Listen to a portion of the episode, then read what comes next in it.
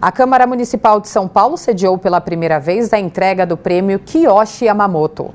A solenidade aconteceu na última sexta-feira. O prêmio Kiyoshi Yamamoto contempla as pessoas e instituições que prestaram contribuições ao Brasil no desenvolvimento do setor agropecuário. Neste ano, é a primeira vez que a solenidade de entrega do prêmio acontece na Câmara Municipal de São Paulo, homenageando o agricultor Getúlio Mitsuhiro Minamihara e a pesquisadora científica Margarida Fumiko Ito. Esta já é a 52ª edição de entrega do prêmio, que leva o nome do engenheiro agrônomo Kiyoshi Yamamoto, responsável por implementar o controle biológico da broca do café, introduzindo no país a vespa de Uganda, inimiga natural da broca. O evento foi de autoria do vereador Aurélio Nomura, do PSDB.